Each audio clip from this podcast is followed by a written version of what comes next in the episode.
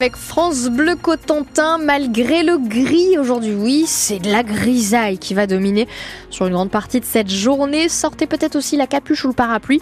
La pluie est possiblement prévue, du moins on relève déjà quelques petites bruines un peu partout dans le département. Il y a eu aussi du brouillard ce matin, c'est en train de se lever. En ce qui concerne la température, toujours aussi douce elle. 8 degrés à Avranches ce matin ou encore à Coutances, 9 à Cherbourg, ça ne grimpera pas beaucoup dans l'après-midi.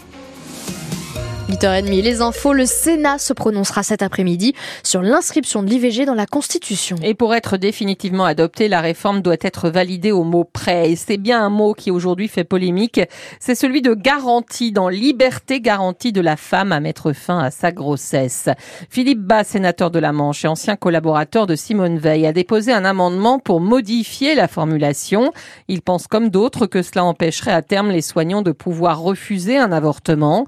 Au ministre de la Justice qui assure que ce mot n'a pas d'effet juridique, Philippe Bas répond que les mots, lui, ont un sens. S'il n'a pas de portée, il ne faut pas le mettre. La Constitution n'est pas là pour enfiler des perles. En revanche, s'il a une portée, alors je voudrais savoir laquelle. Et euh, la seule portée possible, c'est que ça permette euh, aux juges euh, de faire de l'interruption volontaire de grossesse une sorte de droit absolu, on dira de droit opposable.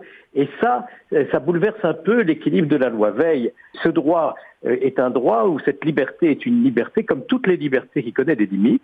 C'est pour ça que j'ai voulu qu'on dise que euh, la loi détermine les conditions d'exercice de la liberté de la femme de mettre fin à sa grossesse, parce que dans conditions, il y a limite, comme dans la loi Veil, où on prévoit qu'il y a un équilibre entre la liberté de la femme pendant les premières semaines de la grossesse et ensuite la protection de l'enfant à naître. Et donc, quand on met le mot garantie, on a l'air de considérer qu'il s'agit d'un droit qui serait sans limite.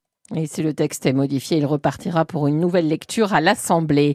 De nouvelles annonces faites hier euh, au Salon de l'agriculture pour trouver des solutions à la crise agricole. C'est le ministre de l'économie Bruno Le Maire qui a dévoilé les grandes lignes en obtenant un effort des banques. Les agriculteurs en difficulté vont désormais pouvoir retarder d'un an le paiement de leurs dettes et si besoin demander un rééchelonnement de leurs prêts sur trois ans.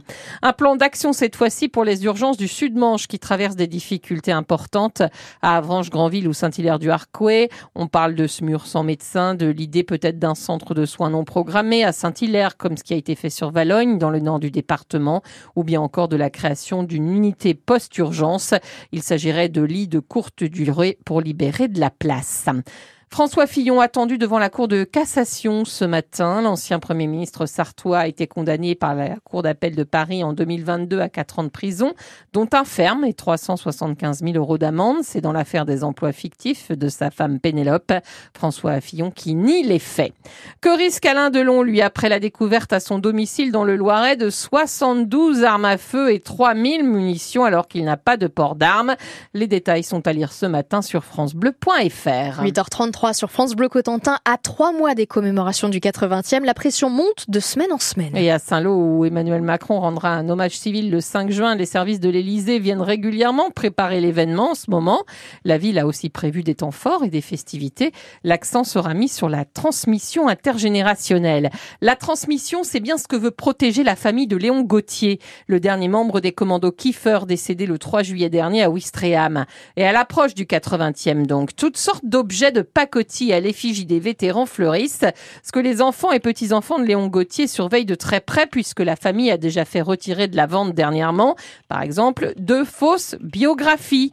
Gérard Ville, petit-fils de Léon Gauthier et lui-même membre des fusiliers marins et commandos, refuse de voir son nom utilisé à des fins commerciales. Tout le monde cherche à faire de l'argent. Déjà, j'ai été sollicité euh, pour que l'image de mon grand-père soit déjà mise sur des t-shirts, euh, que j'ai refusé bien sûr.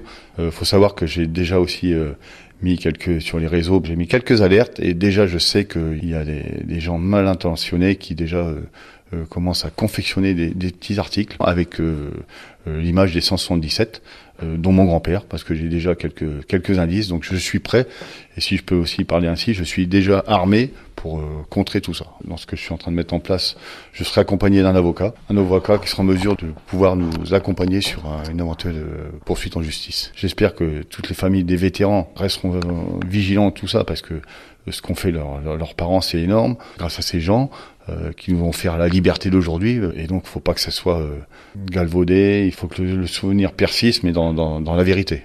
Et plusieurs familles de vétérans se sont rapprochées de la famille de Léon Gauthier pour suivre cette démarche.